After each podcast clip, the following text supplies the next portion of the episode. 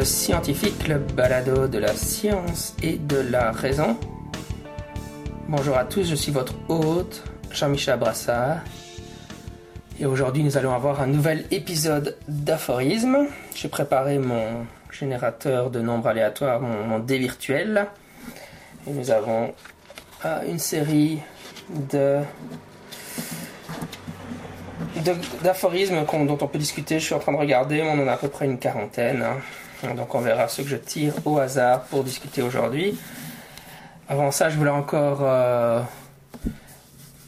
un peu m'excuser, puisque dans le cadre du Patreon, je devrais organiser normalement des, hangouts sur euh, Google, plus euh, consacrés au scepticisme, comme, comme vous le savez.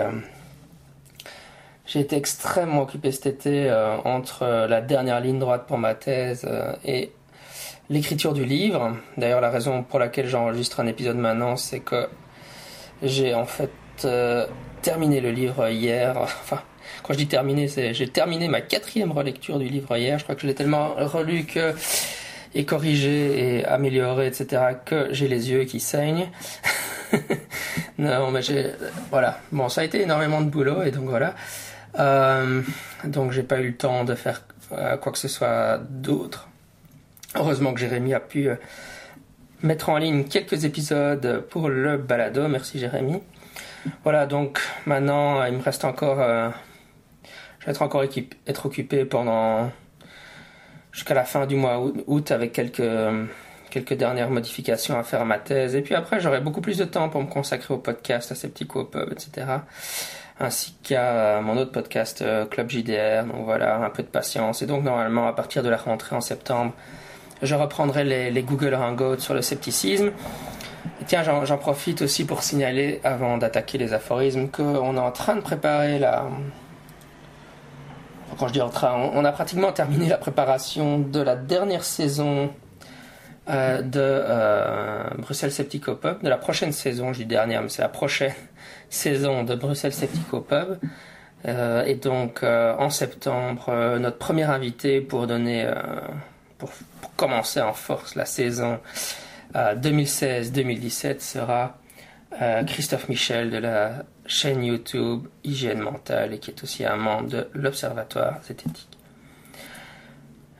Ah oui, que j'y suis, il est aussi prévu qu'on soit au Salon des Sciences euh, le samedi 27 août à Amemil en Belgique.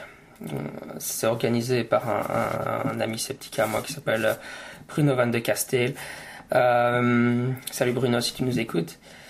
Je sais que généralement tu écoutes le podcast. Mais donc le 27 août, samedi, il y a le Salon des Sciences qui est organisé donc dans la commune d'Amemil. Euh, qui est une commune du Brabant wallon. Donc si vous êtes dans le coin, venez nous dire bonjour. Euh, il y aura moi, il y aura Jérémy Royaux et Michel Lurquin. On tiendra un stand consacré au scepticisme, comme on l'a déjà fait l'année dernière. Donc si vous êtes dans le coin, n'hésitez pas à venir nous dire bonjour. Voilà un peu pour les nouvelles. Et donc sinon, Christophe Michel, ce sera une date inconnue parce que je ne l'ai pas noté dans mon agenda encore. Ça, je devrais le faire par contre. En tout cas, Christophe Michel, il est invité à euh, Bruxelles Sceptico Peuple le mois de septembre. Donc, c'est un des samedis du mois de septembre. Pour plus d'informations, n'hésitez pas à aller sur le site officiel Bruxelles Sceptico Peuple ou sur la page Facebook Bruxelles Sceptico Peuple. Voilà un peu pour les news. Passons maintenant aux aphorismes. Je vais donc tirer au hasard un aphorisme et en discuter. Yay. Et nous avons le numéro 15. Le numéro 15, j'avais écrit La logique est le début de la sagesse, pas la fin, qui est une, citation de, de Monsieur Spock dans Star Trek. Ça, c'est assez marrant parce que quand je tire celui-là, puisque vous savez tous qu'il y a le nouveau Star Trek qui sort au cinéma, ainsi qu'une nouvelle série TV euh, qui arrive normalement à la rentrée. Et je suis assez impatient de voir la série TV. Euh, pour les films, moi j'étais un peu mitigé par, le reboot, hein, qui est beaucoup plus orienté action. Enfin bon, toute façon, les, films Star Trek sont généralement moins intéressants que les séries TV Star Trek. Euh, mais je ne l'ai pas encore vu parce qu'il n'est pas encore sorti chez nous. mais les, les, critiques ont l'air assez me donne me rendent assez confiant. J'ai l'impression que le film va être assez sympa avec il semblerait qu'ils aient assez bien capté l'esprit de la, de la série d'origine. Donc, d'habitude, j'aurais été plutôt mitigé, mais après avoir entendu quelques critiques, je, suis impatient de voir le euh, nouveau Star Trek. De toute façon, j'aime bien les acteurs, hein, c'est juste le scénario qui, laisse un peu à désirer dans, le reboot. Hein. Voilà. Et donc, dans un, vieux Star Trek, je pense que c'est dans le je pense que c'est dans Undiscovered Country, donc dans, le tout dernier, hein, euh, dans le tout dernier avec la série, avec les, personnages de la série d'origine, hein, euh, que Spock dit ça, de mémoire, hein, je, ne sais plus exactement dans lequel euh, il dit ça. Je trouvais c'est toujours assez marrant parce que Spock est un peu un personnage assez. Je J'étais en train de regarder la traduction française, c'est Star Trek 6, Terre inconnue. Je pense que c'est dans celui-là qu'il dit ça, euh, même si je ne suis pas tout à fait sûr de ce que je dis. Ça n'a pas beaucoup d'importance. C'est quand même une citation vraiment célèbre de Spock. La logique est le début de la sagesse, pas la fin. Parce que, évidemment, je crois qu'il y, a deux, trois personnages qui représentent vraiment euh, le scepticisme. Bon, évidemment, un des grands archétypes du scepticisme, c'est Sherlock Holmes. Et on sait bien que c'est assez marrant qu'il ait été écrit par Arthur Conan Doyle, qui n'était lui-même pas du tout sceptique. Hein. Les opinions de Conan Doyle sont plutôt exprimées par Watson, qui, a des, dans les romans, dans les nouvelles, en tout cas des opinions plutôt favorables envers le spiritualisme, etc. Euh, et qui trouve que, Sherlock Holmes est trop rationaliste. Donc, évidemment, un autre personnage, c'est euh, Spock. Un des, problèmes avec Spock, c'est évidemment qu'il est aussi une caricature des rationalistes, c'est-à-dire que cette caricature, c'est l'idée que si on est rationnel ou si on euh, tend à être rationnel, si on essaie, parce que vous savez bien que moi je ne me considère pas rationnel, la rationalité c'est laquelle on, quelque chose, c'est quelque chose vers lequel on tend en permanence, pas quelque chose qu'on a. Hein, c'est comme la philosophie, quoi. Enfin, je veux dire, de toute façon, c'est la même chose en réalité. on est un ami de la philosophie, hein. un ami de la sagesse, de philosophie. Hein. Euh, c'est pas qu'on a la sagesse, mais qu'on est en quête de sagesse. On peut changer le mot sagesse par rationalité. Bon, après, évidemment, je suis sûr que les, philosophes parmi nous vont vouloir discuter de, la différence entre sagesse et raison. peu importe. Enfin, euh, non, pas peu importe, parce que c'est finalement le, le, cœur de la citation de Spock, mais restons sur l'idée que Spock est une caricature de rationaliste tout d'abord. Euh, c'est une caricature puisque ça donne l'idée que si on veut être rationnel, on doit forcément oublier ses émotions Or, euh, les émotions nous aident à prendre des décisions. Donc, euh, en réalité, on peut évidemment être euh, des rationalistes ou passionnés par la raison, ou des gens qui cherchent à être rationnels, et ne pas non plus être déconnectés de, nos émotions ou être comme des, machines. Et, d'ailleurs, c'est un peu, un peu ça que, cette, citation exprime, je pense. Hein.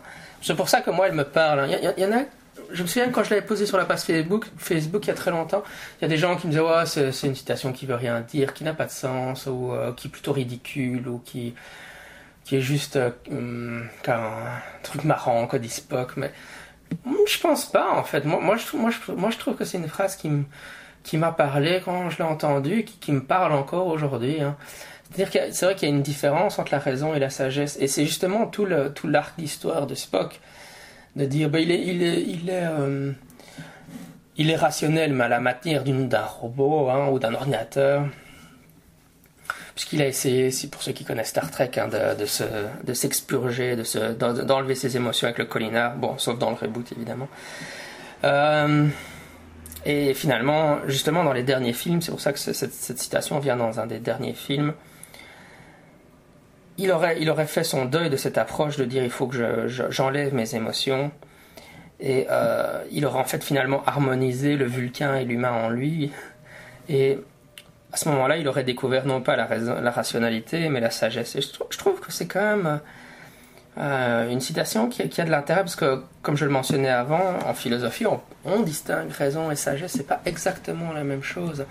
Et la, sagesse, c'est finalement un, concept assez complexe. Hein. Qu'est-ce que c'est d'être sage, d'être un sage ou d'avoir la sagesse? Évidemment, c'est un concept important, puisque la philosophie, en tout cas chez les Grecs, c'était la recherche de la sagesse. Et euh, je pense que bah, ça, c'est à réfléchir un peu, mais euh, les premières idées qui me viennent à l'idée, à l'esprit, c'est que c'est que la sagesse, évidemment, il y a l'idée d'un comportement moral. Hein. Quelqu'un qui euh, qui serait sage aurait un comportement moral.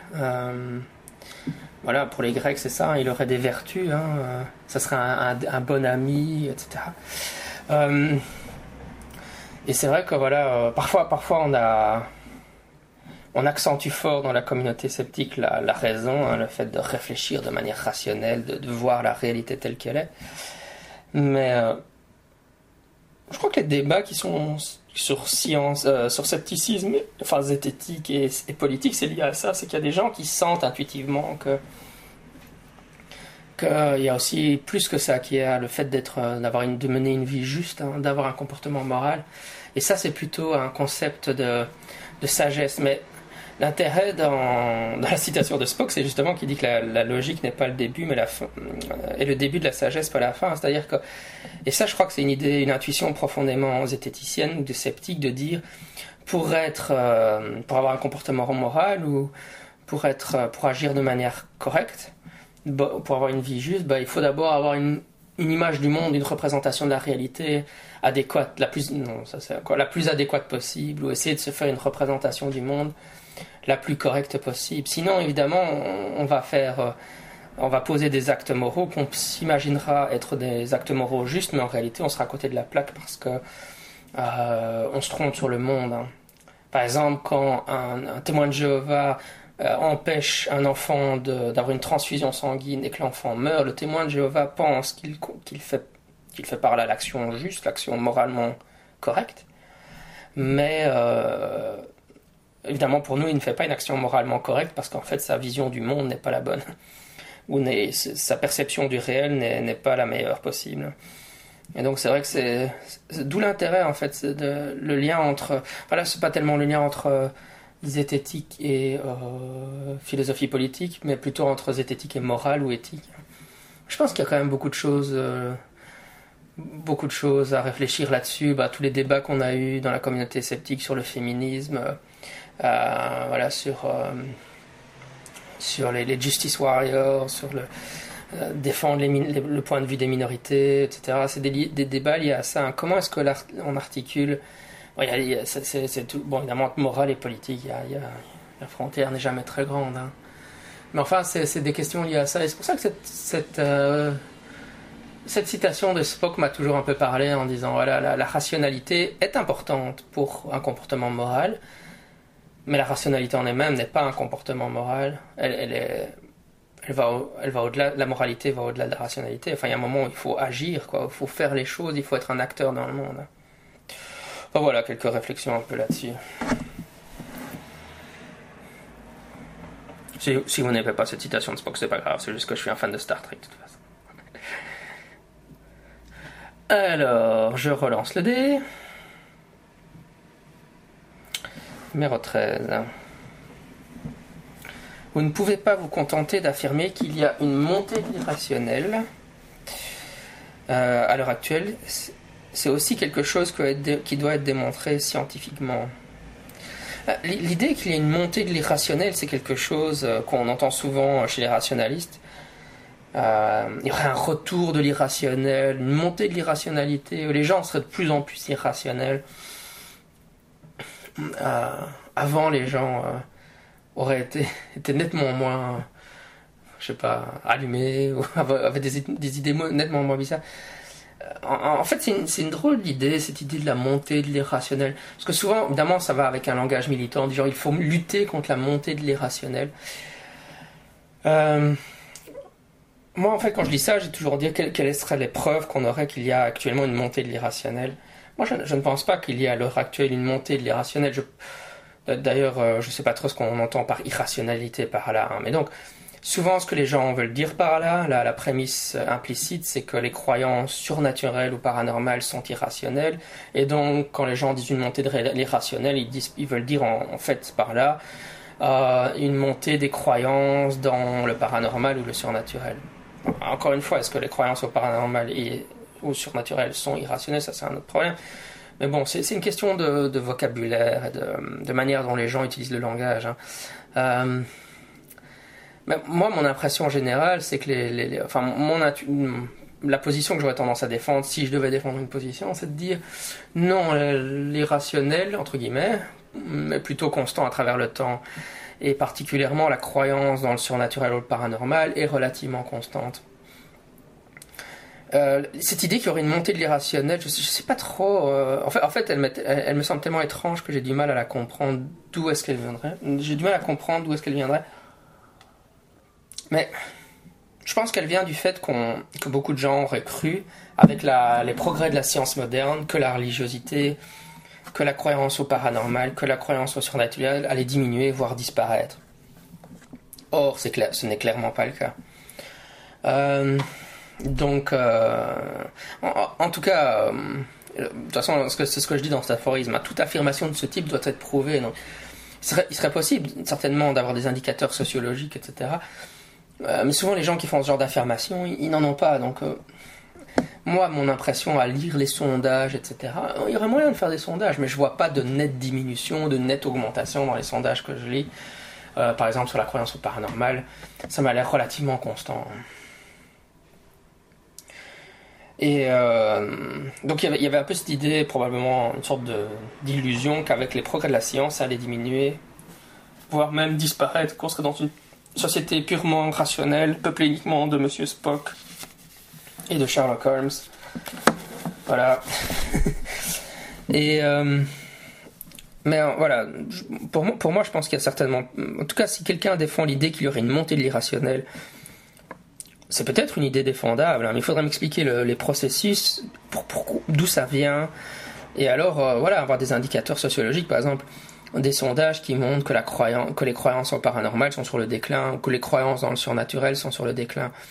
Les croyances, la, participation, enfin ça c'est vrai que c'est toujours un gros bémol, parce que on avait discuté avec ça de chez Jérémy, puis ça, ça fait hérisser un peu les poils, mais c'est vrai que les, évidemment le la participation aux grandes religions est sur le déclin. C'est clair que l'Église catholique, les nombres effectifs sont en diminution. Euh, L'Église protestante, parce que là je connais un peu mieux, je pense que les, membres, bon, l'Église protestante officielle de Belgique, les, nombres, le nombre a aussi été en déclin depuis ces dernières décennies. Donc les grandes religions sont, sont sur le déclin. Mais ça ne fait évidemment pas que les croyances dans le paranormal ou le surnaturel soient sur le déclin. Euh, il, faudrait. Euh, il y a plutôt un système de soupape où on voit qu'il y a des transvasements. Genre, ok, par exemple, l'église protestante est sur le déclin, mais les témoins de Jéhovah, ils ont quand même euh, des, chiffres non négligeables. Euh, puis ensuite, on est dans le monde, donc aussi, peut-être que l'église, les témoins de Jéhovah, ne progresse plus depuis très longtemps en Belgique, à ma connaissance, mais ils progressent par exemple en Chine à l'heure actuelle, selon, encore une fois, ce que j'ai pu lire ici ou là. Euh, mais de toute façon, voilà, euh, au niveau des. Le problème, c'est que quand on parle de, de l'irrationnel, on parle. Enfin. Alors, c'est ça, c'est une question de vocabulaire. Il faut, il faut dire de quoi on parle. Si on parle juste des religions, des grandes religions officielles traditionnelles, euh, donc euh, l'islam, la religion chrétienne, etc., bon, on pourrait défendre qu'il y ait une diminution dans le nombre de membres. Mais il y a évidemment les sectes qui sont en pleine. Enfin, les, moi, j'aime pas le vocable de secte, mais les nouveaux mouvements religieux qui récupèrent. Il y a le, le New Age qui est extrêmement. Le Nouvel Âge qui est extrêmement populaire dans certains milieux. Euh, et puis il y a toutes les croyances comme l'homéopathie, etc., qui sont omniprésentes. Donc venir dire qu'il y a une diminution ou, une augmentation, enfin, encore une fois, tant, qu'on n'a pas de chiffres précis, tout ça ne veut pas dire grand-chose. Mais euh, pour, pour moi, c'est normal qu'il y ait finalement une certaine constance parce qu'on a besoin de mythes hein, pour, euh, pour reprendre le, enfin, pour évoquer le contenu de du dernier épisode mis en ligne par Jérémy Royaux. On a, on a toujours besoin de mythes à l'heure actuelle. Et, euh, et aussi parce que par exemple les phénomènes paranormaux, ça se base sur les expériences des gens, hein, c'est ce que je dis toujours. Pourquoi est-ce que les gens croient au paranormal? Parce qu'ils vivent le paranormal, parce qu'ils ont des sorties hors du corps, parce qu'ils ont des expériences de mort imminente en Nantes, parce qu'ils ont des, l'impression que leur maison est hantée, parce qu'ils ont des, l'impression d'avoir de recevoir des messages télépathiques. C'est pas des, des, des, croyances qui sont purement des des, des mèmes qui flottent. Hein. il y a certainement ça aussi, évidemment, mais tant qu'il y aura des gens qui vivront, euh, qui auront l'impression d'être enlevés par les extraterrestres, le fait que les gens vivent des expériences exceptionnelles entretient forcément la croyance dans le paranormal. Hein, c'est inévitable. Allez, j'ai encore le temps de faire une dernière question pour la route.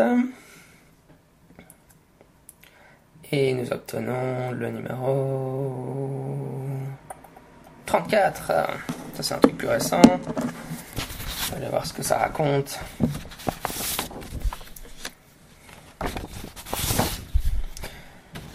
Notre représentation. Ah oui, ça c'est un long, une longue, euh, un long texte que j'avais écrit. Euh, enfin, long, c'est un paragraphe, quoi, c'est pas une phrase. Notre représentation de la réalité est similaire à un wargame sur table. Nous pensons qu'il y a un village à l'ouest, une auberge à l'est, un pont au sud-est, etc. Cette carte que nous naviguons durant notre vie, c'est avec cette carte que nous naviguons durant notre vie. Nous n'avons jamais accès à la réalité telle qu'elle est. Mais la carte n'est pas le territoire. Essayer de faire changer d'avis quelqu'un, c'est le convaincre que la carte de son wargame n'est pas correcte. C'est un peu comme lui dire qu'au lieu d'avoir une forêt au nord-ouest de la rivière, il y a en réalité un village dont il ignore l'existence. Il résistera à cette nouvelle information si cela met en danger de nombreux éléments de son wargame, particulièrement si cela chamboule radicalement sa stratégie. C'est pour cela qu'il est très difficile de faire changer quelqu'un d'avis à propos de quelque chose si cette chose est importante pour le fonctionnement de sa carte mentale. Oui, j'avais écrit ça pour, pour deux raisons. enfin, la première, c'était pour parce que je réfléchissais à la fameuse question que euh, je réfléchissais à la question de pourquoi est-ce qu'il est tellement difficile pour les gens de changer d'avis, y compris moi on, observe tout ce qu'on discute sur Internet avec des tas de gens, de choses et d'autres. Il y a des échanges qui se produisent, mais si vous avez deux avis contradictoires, ça n'arrive pratiquement jamais que l'autre personne, à la fin de la conversation, dise Ah ben oui, je suis d'accord avec toi. Et euh, évidemment, c'est quelque chose d'important. Moi, ça ne me préoccupe pas tellement que euh, les autres ne changent pas tellement d'avis parce que ça c'est toujours, euh, vous savez, enfin je rappelle toujours que souvent les sceptiques réfléchissent de manière toujours euh, vers l'extérieur. Hein. Le but c'est de changer les autres parce que nous on est rationnel donc c'est les autres qui doivent changer. Moi je réfléchis plutôt vers moi parce que je réfléchis dans quelle mesure est-ce que je suis capable moi de changer d'avis lorsque on, me parle. Et c'est toujours assez assez intrigant. Hein. Euh, d'ailleurs, une question que vous pouvez vous poser, c'est combien de fois dans votre vie avez-vous réellement changé d'avis à propos de quelque chose ou profondément changé d'avis à propos de quelque chose? Euh, C'est toujours un exercice intéressant à faire. Et les changements d'avis se font de manière très progressive à travers de nombreuses lectures. Les discussions interviennent, mais sont chacune un élément dans la réflexion. On change jamais d'avis du tac au tac. Donc quand vous discutez avec quelqu'un, vous n'allez jamais le convaincre en disant ouais j'ai l'argument voilà, j'ai l'argument de la mort là, tiens, je te donne l'argument, et pouf, ça va le faire changer d'avis. Ça se produit uniquement si en fait il n'a pas d'avis au départ. Il n'a pas d'avis et vous lui donnez l'information, une information ou les informations que vous estimez être correctes. Et donc là, ça va peut-être remporter son adhésion par manque d'avis sur la question. Mais s'il a un avis préexistant, enfin ça c'est un peu l'épistémologie bayésienne, ce que vous lui dites influence, euh, influence euh, en fonction de, de, ses connaissances préalables, hein, background knowledge. Hein sa, prior, hein, quelle, probabilité euh, il a d'accepter la nouvelle information. Euh. et donc, euh, mais chaque, chaque nouvelle information est intégrée, mais ça peut le faire évidemment shifter un tout tout petit peu seulement dans, sa, dans ses convictions. Et donc, la métaphore que j'utilise ici, c'est celle du wargame. Vous savez que moi, je fais beaucoup de jeux de rôle. Je, suis un grand passionné de jeux de rôle depuis, depuis que j'ai 12 ans. Et un des loisirs associés aux jeux de rôle, ça, j'en ai très, très, très, très, très peu fait c'est euh, le wargame. Le wargame, c'est. Euh, vous avez, une, pour ceux qui ne connaîtraient pas, une grande table avec une carte. Et certains font des maquettes très élaborées. Et puis vous placez euh, différentes figurines sur la carte. Et puis vous pouvez reconstituer, bon, il y a, les, grands, enfin au départ les wargames c'était pour reconstituer les batailles historiques style Waterloo. Moi j'habite pas très loin de Waterloo, ils vendent beaucoup de jeux de figurines quand on va dans les musées de Waterloo. Euh, et puis avec le temps, évidemment, il y, a des jeux qui sont apparus euh, comme à Game Workshop pour jouer avec des armées de, de, d'Heroic Fantasy. Et puis évidemment, le jeu de rôle est né euh, quand Gary Gygax, le fondateur de Donjons Dragon, a eu l'idée de, de créer un jeu où, où au lieu de jouer des unités, on jouait un personnage. Donc c'est un seul personnage, on joue un magicien, etc. Et donc le jeu de rôle a émergé du wargame. Et donc dans ces wargames, il y a des grandes tables avec toutes sortes de choses dessus qui peuvent être plus ou moins détaillées. Ça peut être juste une carte où le, la carte est dessinée, hein, mais il y a des gens qui vont faire des maquettes vraiment, vraiment très très belles. Je, me suis essayé un peu en faire un tout petit peu, je suis vraiment nul à ça, mais ça fait partie du loisir de peindre ces figurines, ça fait partie du loisir de, euh, de réaliser des maquettes très élaborées. Si vous allez dans, en Angleterre, il y a pas, mal de magasins de la compagnie Game Workshop qui vendent beaucoup de matériel pour ça.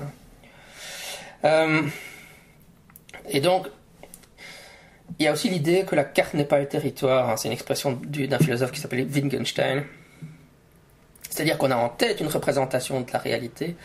Dans, la tête, on a une, parce qu'on a évidemment une, une, expérience assez limitée du réel finalement, hein, par rapport à tout ce qu'il est possible de vivre dans le réel. On a tous une expérience très limitée de, de ce réel. On doit faire confiance à ce que les autres nous disent. Par exemple, je pense que Sydney en Australie existe, mais je ne suis jamais allé à Sydney en Australie. D'ailleurs, je ne suis jamais allé en Australie. Donc, la raison pour laquelle je, crois que l'Australie existe, c'est parce qu'à l'école, on m'a appris que l'Australie existe et, que j'ai vu des cartes de l'Australie et que, que je peux regarder des films dont on me dit qu'ils sont d'origine australienne. Euh, mais donc, évidemment, j'ai pas d'expérience moi-même directe de l'Australie. Et donc, mais j'ai une représentation de l'Australie dans ma tête.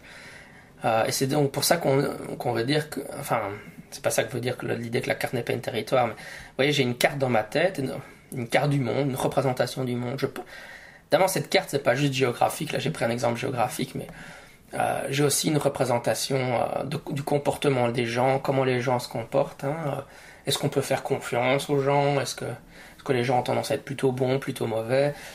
On, a une carte euh, qui nous dit. Euh, on a toutes sortes de représentations. Hein. Évidemment, euh, voilà, les gens vont avoir certaines représentations. les conspirationnistes vont penser qu'il y a des complots partout. tandis que dans ma carte à moi, je pense qu'il y a des. Dans ma carte à moi, il y a le fait que les conspirationnistes ont des théories, défendent des théories à voilà, il y a des gens d'extrême droite qui vont avoir comme représentation euh, que les, immigrés sont forcément des voleurs. Euh, moi, dans, dans, ma carte, euh, je vais avoir la représentation que en Occident, il y a beaucoup de gens qui sont très xénophobes ou racistes. voilà. Et donc, donc, on a tous une carte mentale comme ça, mais qui se base sur finalement le peu d'interactions qu'on a eu dans la vie et les informations qu'on a à travers tous les médias qu'on a.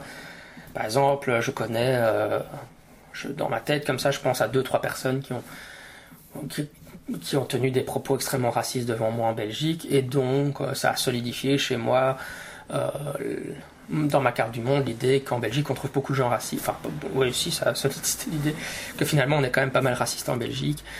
Euh, avec évidemment les informations qu'on a à la, TV sur la montée de l'extrême droite, etc. donc on a, on a ces cartes mentales mais l'idée de Wittgenstein, évidemment, qui est très importante, c'est que la, carte, elle nous aide à nous, à nous diriger dans le monde. C'est-à-dire que quand on interagit avec les gens, euh, ça nous aide à comprendre comment ils fonctionnent, à discuter avec eux. Si, si je veux aller à Sydney en Australie, je sais que, parce que j'ai une carte mentale qui me dit que l'Australie c'est loin, je sais que je dois prendre l'avion. Et c'est la même chose, bah, de toute façon là c'est des exemples, vous voyez bien, qui s'extrapolent au monde scientifique. Si j'ai l'idée... Euh, euh, que par exemple euh, la télépathie ça n'existe pas, eh ben je vais considérer que ça ne vaut pas la peine de faire des expériences de parapsychologie sur le sujet. Si j'ai l'idée euh, qu'il y a eu un certain nombre de résultats intéressants précédemment qui suggèrent qu'il y aurait peut-être de la télépathie, alors je vais penser que dans ma carte ça vaut peut-être la peine de faire des expériences sur ça. Oui, en, fonction de la carte, on va se comporter différemment du monde. Mais évidemment, la carte, ça ne sera jamais le territoire.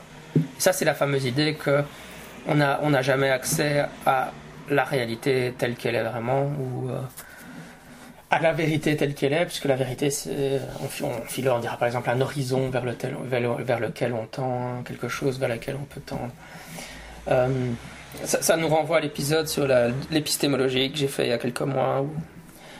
Euh, voilà, et donc, quand on a cette, cette façon de réfléchir à ce sujet, d'une carte de, wargame, ben, la raison, c'est que la carte, elle est construite, hein, et la personne, elle a mis beaucoup de temps à la construire. Elle a peint toutes les, toutes les miniatures, elle a mis son, son tank par là, son moulin à haut de l'autre côté, etc. Et ça lui a pris beaucoup de temps et de patience pour faire tout ça. Et puis on vient lui dire qu'une partie de sa carte est complètement fausse. On vient lui dire qu'en réalité, dans, un, dans le coin supérieur gauche, il y a il y a finalement, elle a passé des heures à se peindre son moulin. Là. Par exemple, ce, moulin-là, il représente l'idée que l'homéopathie fonctionne réellement. Euh, basé sur ses anecdotes personnelles. Et puis on vient lui dire non, c'est pas vrai. Mais évidemment, il y a un attachement qui vient du fait qu'on a mis tellement de temps à mettre le moulin là, et aussi au fait que si on enlève le moulin de la carte, ça va faire un gros trou dans la carte. Et que ça, c'est embêtant parce que, par exemple, on va dire que c'était un moulin à eau, ben, le, moulin à eau il était là parce qu'il y avait une rivière, si, on enlève le moulin en haut, ça met en cause l'existence de la rivière. Du coup, on, va douter de la. On va se dire, ben non, finalement, le moulin à eau, il est quand même bien là, et on préfère le garder là pour maintenir la cohésion de la carte. Voilà, c'était une petite image que je, qui m'aidait un peu à comprendre, à la fois, je trouve, qui mettait en relation cette idée de la carte du monde, l'idée que la carte n'est pas le territoire, mais que ça nous aide quand même à nous orienter dans le monde, et le fait que la résistance au changement d'opinion, euh, provient du fait qu'on ne veut pas trop euh, perturber la carte. Hein. c'est une image assez proche du mot croisé euh, d'une épistémologue américaine que Richard Wiseman aime bien citer, mais dont j'ai oublié le nom. pourtant, j'ai relu son texte, c'est vrai qu'il est pas mal. On peut aussi représenter ça. mais elle, elle parlait de la science en général, avec, avec l'idée d'un mot croisé. Mais en, fait, évidemment, on est tous des, des apprentis scientifiques, donc c'est pas seulement la science qui fonctionne sous cette forme-là c'est la carte mentale de tout le monde, même, même de la, même du boulanger du coin ou euh, de la policière d'à côté. Hein. Euh, je veux dire, tout le monde a une carte mentale et ça fonctionne chaque fois de la même façon. On n'a pas envie de changer des éléments de cette carte. Dans l'image des mots croisés, ce serait l'idée qu'on a déjà écrit des mots dans la grille et euh, si on, rajoute, si on doit effacer un mot, bah, ça, fout le boxon dans la grille de mots croisés. On n'a pas très envie de le faire. Voilà, c'était mes aphorismes pour cette, cette, semaine, en espérant qu'ils vous aient plu. Et puis on se retrouve bientôt. Jérémy a plein d'épisodes en préparation, ne vous inquiétez pas. N'oubliez pas, pour ceux qui sont en Belgique, Pop en septembre avec Christophe Michel. C'était Scepticisme scientifique, le balado de la science et de la raison. D'ici là, à la semaine prochaine. J'étais votre hôte Jean-Michel Abrassard, sceptiquement vôtre.